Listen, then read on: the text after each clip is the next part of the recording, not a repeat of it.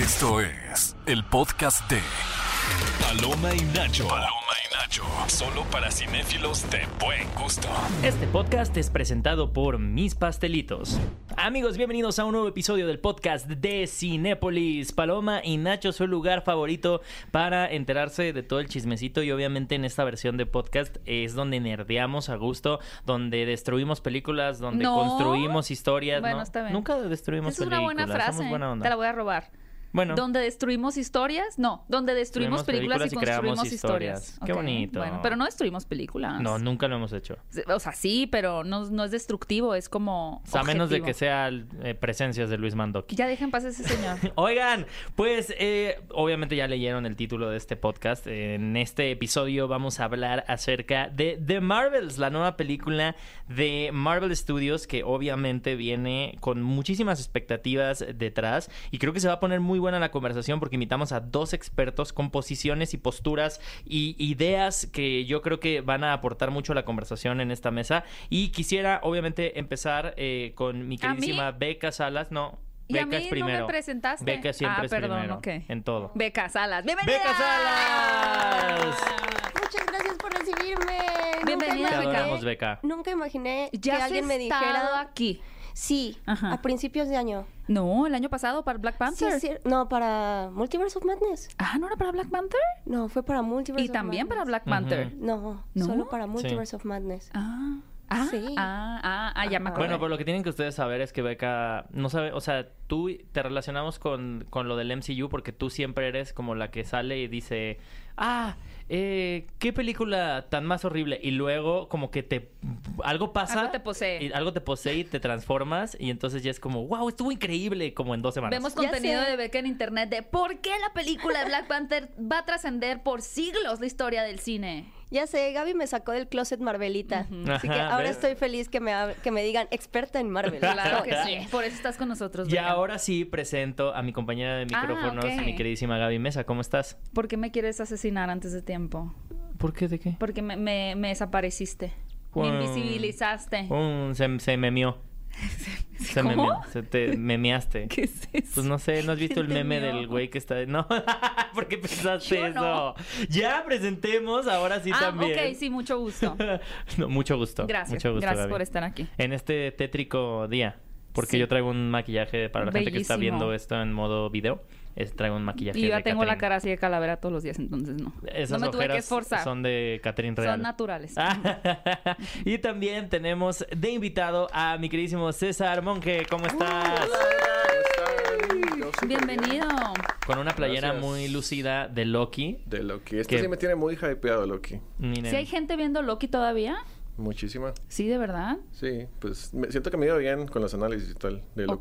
Que, que es una buena forma de, men- de medir el impacto que está teniendo una serie en, en el mundo. Siento que es qué tanto la gente quiere consumir el contenido con respecto a esa, Sí. a esa producción, ¿no? Sí, porque tú luego ves los análisis de Secret Invasion y era como... No, Secret Invasion, Miss. Marvel. ¿Qué otra que había? No, a ver, cada vez que digas uno, di otra vez. Secret Invasion. Secret Invasion, Cuac, cuac. Miss Marvel. She-Hulk. She-Hulk. Y, no, y la anterior fue Moon Knight, que eso sí lo está yendo mejorcito. Pero es muy fuerte, digo, podemos entrar ya en materia con esto de The Marvels, que es una película que se estrena ya mañana, el 9 de noviembre. Pero precisamente creo que venimos de una carrera en la que Marvel no le está yendo tan bien. Y el hecho de que la serie de Loki sea un éxito demuestra un poco lo que se ha hablado mucho con el artículo de Variety, que me gustaría que lo explicaran un poquito, pero es como finalmente la gente está atendiendo las historias que están siendo protagonizadas por los elencos originales, ¿no? Ok, ok. ¿O qué sienten ustedes al respecto? Creo que una de las razones por las que Loki tiene tanto fandom sí es precisamente porque es uno de los personajes favoritos del MCU que vienen construyendo desde hace más de 11 años. Y uno de los grandes problemas es que se ha podido resaltar un poco después de la vorágine de contenido que nos, em- que nos metió Marvel.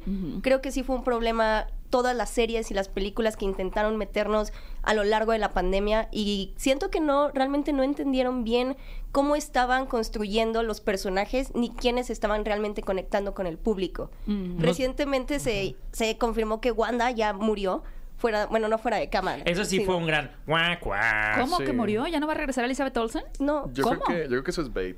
¿Verdad? O Sí. sea, es que se dice que hay un libro, bueno, en un libro que van a publicar Ajá. en, creo que dentro de un mes, en diciembre. Ah, ¿No se ha publicado el de Marvel?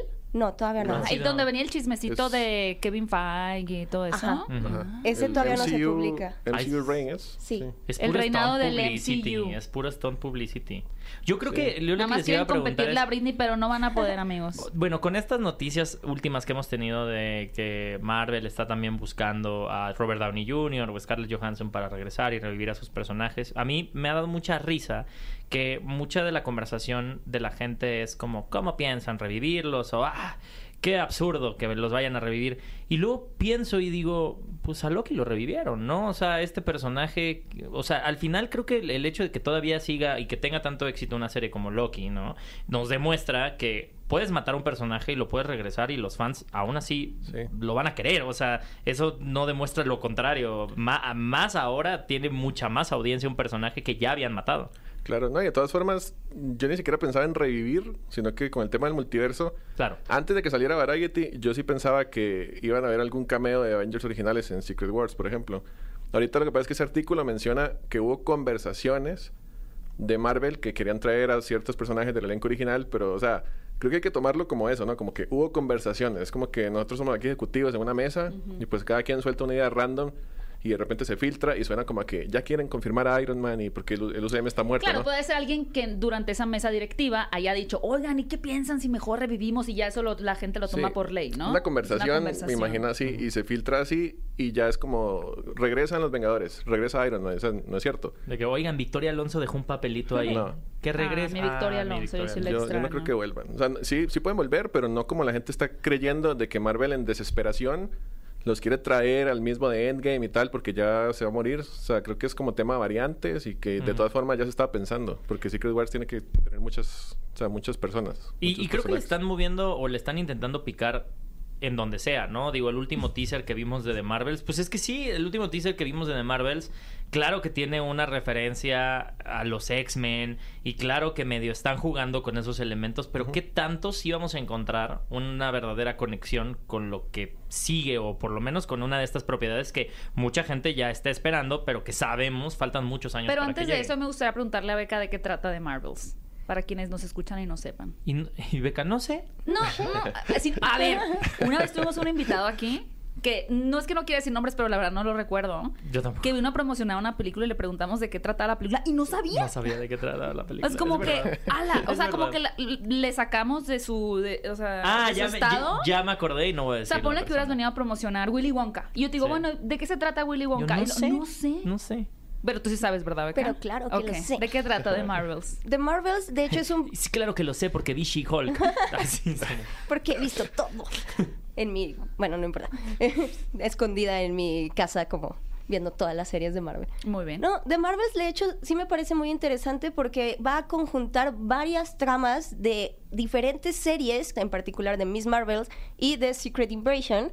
Y, Y además... Wanda- WandaVision. Y Ah, además ¿de Secret. Invasion también? Ajá, Ah. porque Bueno, va... por Nick Fury. Por Bueno, Fury. por ¿Qué Nick Fury. pasó en Secret Invasion?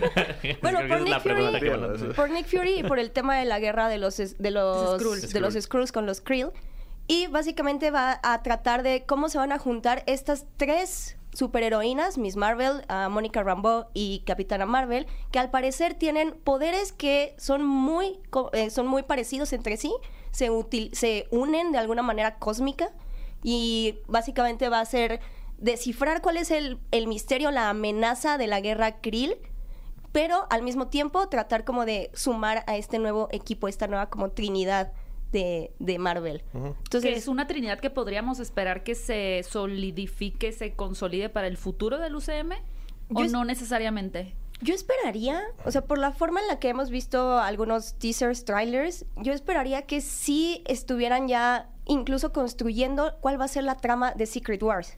Porque Sí. esta es justo la amenaza cósmica enorme con uno de los personajes más fuertes de todo el universo Marvel, que es la capitana de Brie Larson. Y además están cimentando a Miss Marvel como una nueva heroína joven, que sí tiene el potencial de aparecer en varias películas. Es como un subequipo de personajes relacionados, casi que obligatoriamente tienen que juntarse, ¿no? Y desde los cómics tú ves, Kamala Khan es súper fan de Carol Danvers y Mónica Rambeau usa también el alias de Capitana Marvel en un tiempo, con el traje de fotón. Y ahorita Mónica más o menos tiene ese poder similar de luz. No han explicado en ningún tráiler por qué se conectan y por qué las tres cambian de lugar a cada rato. Cada vez. ¿Habíamos visto a Mónica Rambeau con poderes antes? Sí, porque en, WandaVision, en WandaVision. cuando ya entra y sale el Hex, el Hex fue como el que le dio el poder. Ajá. Luego no sé, o sea, ya explicarán en la peli Pero, porque... ajá, pero la gente que no vio la película no tiene ni la menor idea de que la señora haya tenido poderes. No, o sea, si no has visto WandaVision, no tienes ni idea de quién es Mónica. Y si no has visto Miss Marvel, pues también te pierdes. Y si no has visto Secret Invasion, te perderás alguna referencia de Nick Fury, más que todo, ¿no? Por la trama de, de Skrulls. Pero yo siento que son personajes que no sé si van a ser como una trinidad que la van a poner ahí siempre. Pero son esos personajes que los tienes que juntar sí o sí. a como a mí me gustaría ver, no sé, Spider-Man con Daredevil. eh, en el futuro, no sé, los Midnight Suns, Moon Knight con Blade. Creo que ellas tres es como una reunión obligatoria que tienen que hacer. Y si sale cool, no veo por qué ¿Y en no. ese sentido no se siente prematura la reunión? No, bueno, eh, sea, puede ser, la puedes sentir prematura si no has visto las series, porque es como de la nada, o sea, si solo viste Captain Marvel y ya, y las de Vengadores, tú dices, ¿quiénes son estas dos chicas extra? ¿no? Como, ¿de ¿Está dónde bien? salieron? O sea, ¿está bien para Marvel asumir que la gente está viendo las series o no? A su punto de vista. ¿Qué Yo no, opinan? yo no creo que esté asumiendo que están viendo las series. Creo que con Miss Marvel y Mónica puede, pos- puede pasar una situación similar a la que su- se sucedió con Spider-Man y Tom Holland, que lo metieron en Civil War y fue como, ah, bueno, aquí está Spider-Man. Aunque creo que se valía más de la popularidad del personaje y que iba a tener como un peso grande ya de por sí y Miss Marvel y Mónica no tienen ese nivel como de popularidad. Pero yo siento que va a ser como, pues, justo cimentarlas o como el origen de estos personajes dentro del universo cinematográfico, en el cine, que al final de cuentas es como la línea canon más principal, mientras que las, o la- mientras que las series son como complementos o como cosas un poco más para fans clavados. Normalmente te dan como un mini contexto, como por ejemplo en Multiverse of Madness, más o menos te explican que Wanda Pero tuvo fue un, hijos. fue un o sea, diálogo fue- nada más sí, de, sí, de sí, que... fue sí. un mini Ya, contexto así. Lo que pasó en... ay, se me olvidó el nombre de la ciudad. eh, En Westview. En West- Westview. Westview. Es Westview. como, ah, sí, no, no vengo por eso. Es como, ya, ya está. Sí. Toda la temporada en ese diálogo. en dos Listo, líneas, sí. check. Me imagino que van a hacer algo así ahora, como que Miss Marvel y sale una escena en su casa con su familia y dicen algo de la serie. Y ya. De todas formas, no es tan difícil porque Miss Marvel no es tan importante como WandaVision, siento, en la narrativa para el UCM. Pasan cosas que se enfocan más en ella, descubriendo Su sus familia. poderes. Sí, no, no, no siento que sea tan complicado como fue con WandaVision, que si te la perdiste, si no sabes por qué hijos, por qué la magia, por qué ella es mala, Vision. de dónde salió el Darkhold. Ajá. O sea, muchas cosas sí es importantísima, pero Miss Marvel, o sea, siento que sí pueden dar ese mini contexto del personaje, de su familia y ya. ¿Y Igual cómo sienten el sentimiento de tanto fans como no fans con respecto a esta película? Es que siento que hay como una idea generalizada de que el MCU va hacia abajo y que ya no está jalando tan bien las historias. Entonces sí creo que The Marvels está teniendo esta reticencia de quién sabe si va a estar buena o no. O sea, Quantumania sí siento que les dio... sí siento que Quantumania les hizo mucho daño con respecto a la percepción que tiene la gente general. O Sí, sea, la porque audiencia todavía Black general. Panther dejó una nota alta. Sí, claro. Digo, más adelante Guardianes de la Galaxia 3 dejó una nota alta, pero creo que Quantumania fue algo que dio un bajón. Fue un golpe ¿no? duro porque había demasiada expectativa. Porque al final las, las dos películas anteriores, pues sí habían. La primera nada más. A mí sí me gusta. No, vuelven a ver. Bueno. Cambiarás de opinión. La primera película Sí. de Ant-Man Mm. tenía mucho. No, pues al final creo que era más como con el personaje. Creo que Ant-Man se, se ganó mucho el cariño de la gente en, en, la- en las últimas películas, en donde solamente tenía cameos y había una gran expectativa, porque además era el momento crucial en donde ya nos iban a presentar a, a Kang, ¿no? Entonces creo que. mm, Sí, Kang. le jugó Quiero hablar de eso. Sí. ¿Qué? ¿Quién es el villano de The Marvels? Kang. Eh, no, es... No, ya sé. Es una mujer, ¿no? Sí, es una Cree. Que de hecho la actriz es la esposa de Tom Hiddleston. Ah. Pero ¿cómo es que se llama ella? Eh, No recuerdo, justo es, es que tiene un nombre Cree raro. Es como algo de bar. No, no me Ajá. acuerdo. Ok. Pero que sí antes un- era masculino. Bueno, su, el personaje en los cómics es masculino, Sí. lo cambiaron Sí, sí. de género. ¿Cómo está la situación actualmente? Hoy 8 de 8. Hoy este ah no, sí, 8 de noviembre, perdón, del Ya 2023. ni sabes en qué día vives. ¿Cómo está la situación con Kang? ¿Qué sabemos de esa de eh, esa nueva estrategia para cambiar al villano o dejarlo? Eso, bueno. De que Jonathan Mayers, Es ¿no? que... Es- ¿Tú qué piensas, César? No, o sea, eso eh, siento que sonó muy alarmista, más alarmista de la cuenta, pero es como un plan B. Interesante, porque yo pensaba que si Jonathan Mayer salía mal en el juicio, eh, lo que iban a hacer era recastearlo, pero seguir con la idea de Kang, ¿no? Y al final con las variantes tal vez no sería tan complicado. A pesar de que ya hay una escena con un coliseo lleno de Jonathan Mayer, ¿no? Pero, pero digamos que... se pusieron la soga al cuello. Sí, el poder del guion ahí Lo puede ser... pueden para Escena la escena, postcréditos. no, ya, ya después para las versiones como son digitales muchas, pues lo reemplazan por Sí. otra Ah, cara. claro. Sí, sí, sí, sí, Ajá. sí. Nadie vio nada. Sí, sí. Nadie se enteró. Pero es interesante que ahorita el plan B parece no ser ese, sino del todo decir Kang, no. Y Doctor Doom. Entonces, ese es el plan B, pero depende de qué pase con Jonathan Myers. O sea, de que si él sale culpable o ¿Y no. crees que solo depende de Jonathan Mayers o también depende del cansancio de la gente en el público general? No la, no la gente de nicho que está viendo Marvel, sino el público general. O sea, ¿no crees que esto podría estar también relacionado a una necesidad de empezar a meterle prisa y decir, si Yo ya podemos meter a los cuatro fantásticos, ya. Puede ser, pero siento que también Kang no es que no haya funcionado como personaje. De hecho, tú ves Quantum Mania y puedes criticar mil cosas, pero justamente lo mejorcito que hay es él. Y e igualmente en Loki la gente se encariñó mucho con esta variante Victor Timely. Como que él no es el problema. Entonces no siento que es que Marvel diga no funciona su actuación o, o el personaje. No siento que sea eso. Sino que, que ya por el problema vieron más fácil decir otro villano. De todas formas, no es que Quantum Mania haya tenido mucha taquilla. Y pues lo de Loki, como es una serie, al final mm, no sé si le dan tanto peso narrativo como las películas. Y simplemente te sacan al villano y ya. Pero creo que sí depende más que todo de, de lo del juicio. Si no estuviera pasando eso de Jonathan Myers, creo que no, no habría ese plan B ahorita, Doctor Doom. ¿Tú qué piensas, Beca? Yo siento que son dos temas principales con Marvel y con Jonathan Mayers. Siento que Marvel sí actuó muy lentamente, como que sí le dio mucho chance a Jonathan Mayers ah, para ver qué pasaba con su juicio.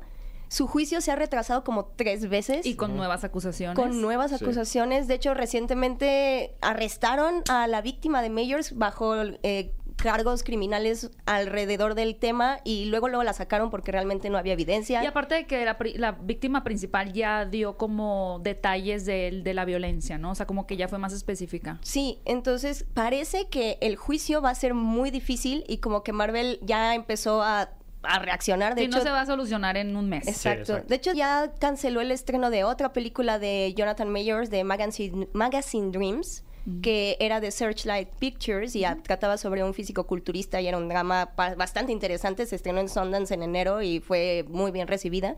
Pero como que ya están viendo cada vez las aguas más calientes en los piecitos de Jonathan Mayers, entonces es como que por ese lado como que sí están diciendo nos tenemos que deslindar de este personaje, de esta persona, pero ya. Y por el otro, siento que el multiverso en cómics funciona muy bien, pero en las películas estamos viendo que realmente es muy confuso. Porque fuera de cameos chistosos como Patrick Stewart o como John Krasinski en, Doc- en Multiverse of Madness, construir una historia alrededor de que, ah, peleas multiversales y diferentes ah, versiones de diferentes versiones de los superhéroes y demás, es muy difícil. Sí termina apareciendo el meme en donde entra Shrek y entra, o sea, al final, Sí, ¿no? o sea, Para Sí. mucha gente sí es confuso. Y realmente Sí, Multiverse no. of Madness, o sea, fue muy decepcionante ver la forma en la que manejaron como los diferentes universos. Realmente no te mostraron nada. No están construyendo nada alrededor de, de la gran amenaza de Kang, porque realmente no, no entiendes muy bien cómo funciona. O sea, no entiendes muy bien Pues lo de las variantes. O sea, pero entonces me, o sea, me quedo un poco pensando que uno de sus mayo- una de sus mayores debilidades en este momento pudo haber sido una de sus mayores fortalezas a futuro. El no haber podido construir también estas batallas multiversales y haber construido a Kang les que, que podría verse como un desacierto en realidad hoy podría ser lo que lo salve y les ayude a tomar otro rumbo Totalmente, porque creo que algo que le fue muy bien al MCU eh, en la primera, bueno, en las primeras tres fases fue que sí tenías como a Thanos como sombra, pero como era solo un villano en una línea temporal, te daba chance de hacer otras miles de películas con otros cientos de villanos, con otras cientos de ideas, mientras que te ibas construyendo, ah, allá va, allá va, vamos rumbo a Thanos. Y siento que Doctor Doom sí podría ser Yo ese siento que es la villano. mejor idea esa. Sí, al final todo esto del Coliseo de Kangs, incluso en los cómics es más Déjame como le una- llamo a Kevin Feige. Sí. que sí. es más como una fachada, ¿no? Porque en los cómics de hecho pasa que esa viñeta tan graciosa que siento que en la película no funciona tan bien, que es de todos los Kangs ahí haciendo el... eh, sí O sea, es solo una referencia al cómic, pero al final eso es una excusa para que llegue el Kang, digamos, Prime, y los mate a todos rápido y se consolide como el Kang de verdad. que ahorita hicieran eso con Doctor Doom. O sea, yo no creo ni siquiera que ese consejo de Kang sea eh, realmente algo súper importante que, que de eso va Secret Wars. No. Siento que ese consejo lo pusieron ahí para, uno, hacer referencia al cómic y dos, si hacen lo mismo en el cómic, se los van a cargar en tres segundos para consolidar un villano de verdad y te van a matar a Ramatut, a Immortus y a, los, a Que Centurion. son los que salieron al final de... Los tres principales. Kangs. Y ya de te dejan. Al- ¿no? al- sí. Postcrédito. Ujú. Ujú. Y ya te dejan al Kang principal. Pero si ahora en vez de dejar a un Kang Prime que mató a todos los Kangs fácilmente, lo hacen con Doctor Doom, es lo mismo.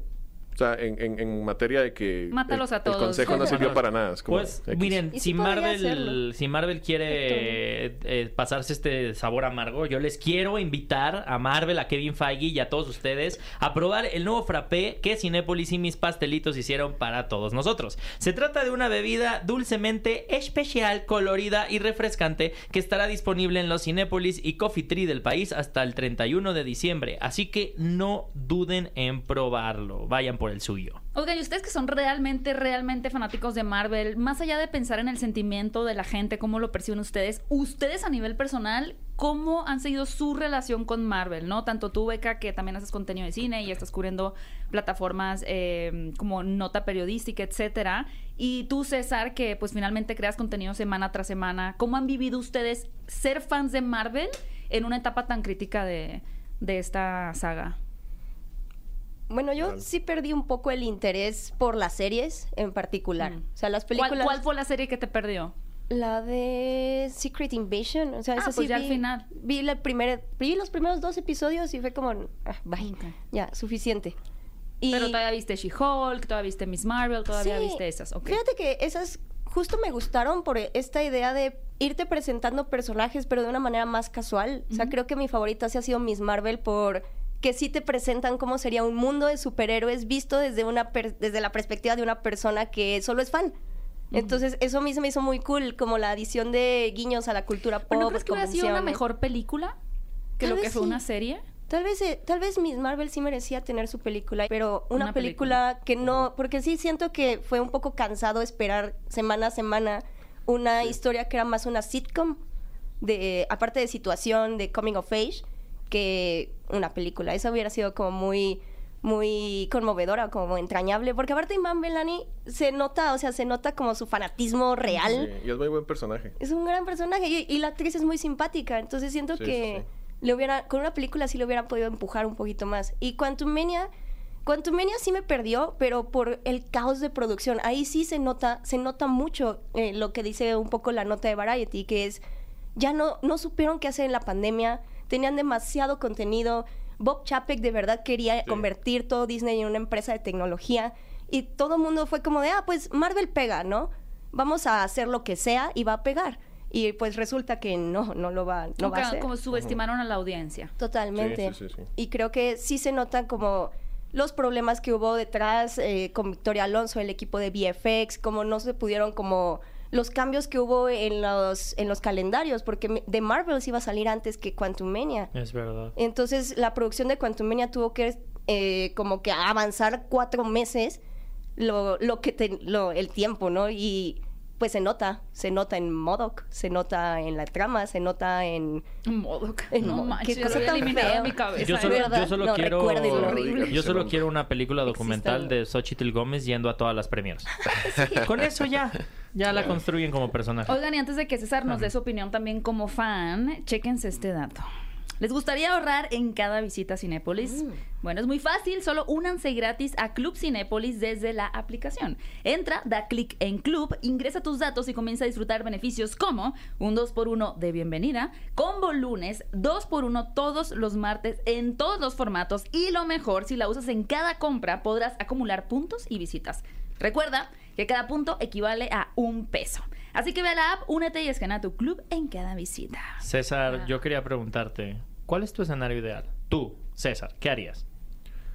Mm, yo, yo digamos, eh, bueno, es que también estoy en dos aguas por lo de Myers, ¿no? Pero si todo saliera mal, sí me iría por Doom.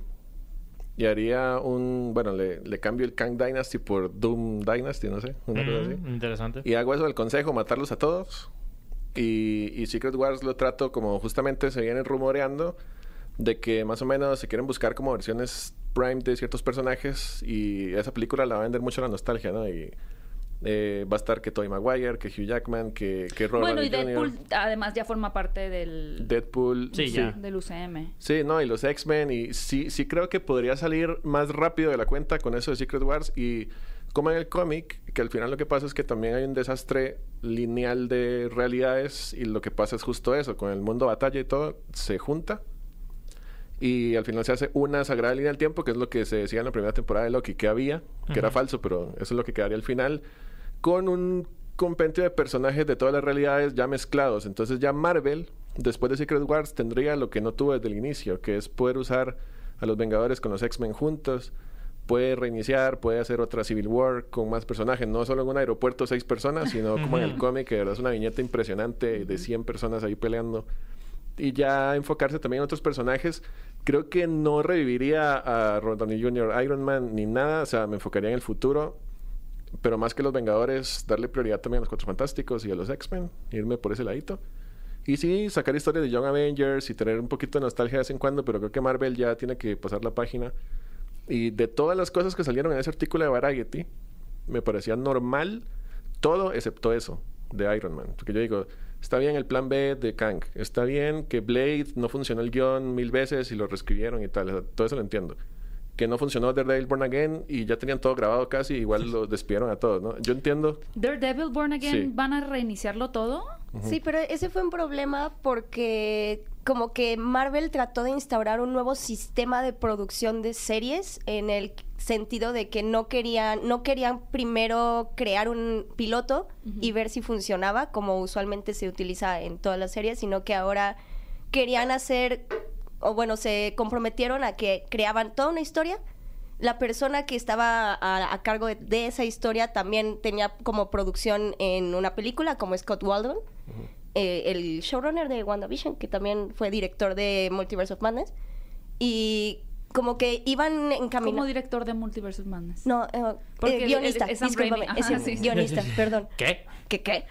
No, guionista, que fue guionista y aparte, show, bueno, guionista de Multiverse of Madness y showrunner de WandaVision. Pero con esta idea de justo tenerlo todo en esta línea para que todo fuera, ah, pues, co- interconectado. Y entonces di- dijeron, no, esto no funciona, necesitamos volver a la producción de formato episódico, en donde se va a hacer un guion con cada, por cada episodio, vamos a ver qué funciona, qué no funciona, lo vamos cambiando. Y entonces Born Again fue el primero que dijo, bueno, ya, esto no está funcionando, lo vamos a rehacer Sí, desde sí. cero. Y es que se filtró, dijeron que Matt Murdock se ponía el traje como hasta el episodio 4, que casi no había acción, que estaba muy lejos del tono que tanto funcionó en la serie Daredevil original, no estaba, era más el Daredevil de She-Hulk, más payasín. Entonces, no, al final botaron todo eso a la basura y eso me parece muy bien, o sea, pero todo eso de Variety me parece muy bien, excepto lo de Iron Man. Yo creo que ahí es donde ya, yo sé que no es tal como lo están diciendo ahorita, que están desesperados, pero sí sonaba más a, a un plan, sí, de crisis. Creo que ahí sí entra la palabra crisis con eso de que no, te, te revivo a los originales porque si no ya nadie verá el cine. Suena así. Me gustó mucho lo que, que dijiste de Doom Dynasty porque creo que incluso a nivel marketing podrían hacer algo súper interesante. O sea, como que Sí, todo el mundo claro. piensa que va a ser Kang y luego llegue Doom y que se cambien los nombres de todas Pues las cuando películas. le cambiaron, ya lo han hecho antes, a ver. Pero ahora pueden hacerlo más Con grande. Serpent Society, y luego ya Sí. fue, o sea, ¿sabes? Hasta Infinity War parte 2, Sí, pero eso Endgame. porque era secreto. Yo digo que se intervenga, o sea, como que sabes que todo se altere. Pero bueno, eh, para ir cerrando, César, entonces tú, digamos que en el 2017 estabas en un 10 de fanatismo con Marvel. Actualmente, ¿qué puntuación te das de fan? El 10 creo que llegó hasta el, hasta Infinity War, el 10 real. Ok. O sea, 18. 2018. Sí, 19. Luego volvió a subir con el Spider-Verse. La verdad, esa, esa nota. Luego yo me he mantenido casi siempre como un 7. Y ahorita me he mantenido más o menos así porque yo veo Marvel. Tengo 29 años y llevo 25 viendo Marvel, ¿no? Desde, desde Sam Raimi, Spider-Man, las de Daredevil. Entonces, en, en el mismo CM estaba acostumbrado a altos y bajos. En plan de ir a ver Avengers en 2012 y que en 2013 salga Iron Man 3 y yo diga que es esta basura. Mejor se hubiera muerto todo en Avengers 1. pero- y luego te sale Thor Un Mundo Oscuro, que también es malísima. Y luego el siguiente año ya te sale Capitán 2 y Guardianes 1, que son buenas películas. Entonces Marvel, sin, sin querer sonar conformista, siempre ha sido un poquito de picos. Y he estado acostumbrado en ciertos años, incluso en la saga del infinito, a que ya había productos malos. Ahorita todo se ha siento que polarizado más. Y sobre todo con las series. Ujú. Es y, las series- y siento que sí, sí, obviamente sin... sin Por eso es mejor el cine, amigos. Vayan a Cinépolis. Pero, pero siempre me mantengo optimista, también realista, ¿no? Incluso hasta con DC, que también me gustan mucho los personajes. Ahorita yo quiero, de verdad, que Superman Legacy funcione y, y que vaya mejor. O sea, en, jamás le será el fracaso a una, una franquicia. Eso lo veo mucho en Twitter ahorita, como gente que... Es como si fuera su Porque fantasía. están que- monetizando ahora de... Porque antes monetizaban de desearle el bien, ahora monetizando... O sea, monetizando me refiero a que generen dinero, simplemente que generan impresiones. Sí. Cuando antes había un montón de gente haciendo contenido de Marvel y todavía en la pandemia había miles de fans y ahora hay de que 10 fans, que es cuando realmente te das cuenta de quién sí eran fans, ¿no? Entonces, pues sí. Pero sí, sí siento que ha sido más, más injusto el tema de, de, de matarlo. Siento que no está, ni, ni si está muerto, o sea, me, me explico, desde mi punto de vista, ¿no? Pero, Como el ave pero, fénix van a resurgir pero de las siento que no es tarde para tomar decisiones buenas, Buenas. creativas y que, y que no, y que vaya bien. Pues ojalá, amigos. Oigan, Ojalá. muchas gracias por habernos acompañado en este podcast de The Marvels, que se va a estrenar en Cinépolis ya el día de mañana. La pueden encontrar en cartelera. Obviamente traten de ver en la pantalla más grande que encuentren, una pantalla IMAX. Es la mejor forma de ver estas películas de Marvel, la verdad. Sí. Y pues tendremos de regreso a nuestra capitana Marvel, Brie Larson. Yo ya quiero verla de regreso, la verdad. Definitivamente. Amigos, pues obviamente también nos pueden escuchar todos los sábados en punto de las 10 a.m. en XFM 104.9 para que se enteren del chismecito así en tiempo real. Y también gracias por compartir este podcast en todas las plataformas en las que estamos. Eh, muchas gracias por escuchar Paloma y Nacho. Y este podcast fue... No, espera. No les Ah. preguntaste sus redes sociales. Ay, qué menso. ¿Cómo pueden seguirlos en sus redes sociales? Beca. A mí me encuentran en todos lados como Beca Salas, literal, así sin guion bajo ni nada. Y ahí pueden encontrar cualquier contenido, quejas y análisis de cine y cultura pop. A ti, César. Yo sí tengo guiones bajos. En Instagram, ces-monje y las demás redes, Pelicomic. Tu Gaby. Ah, eh, arroba Gaby Mesa 8. Y a mí me pueden encontrar como arroba mis pastelitos. No, arroba Héctor Trejo. Y obviamente les quiero recordar que este podcast fue presentado por Mis Pastelitos. Esto fue el podcast de Paloma y Nacho. Paloma y Nacho. Reseñas, recomendaciones, entrevistas y opiniones. Paloma y Nacho. Solo para cinéfilos de buen gusto. Escúchanos en vivo todos los sábados a las 10 de la mañana en Exa FM 104.9.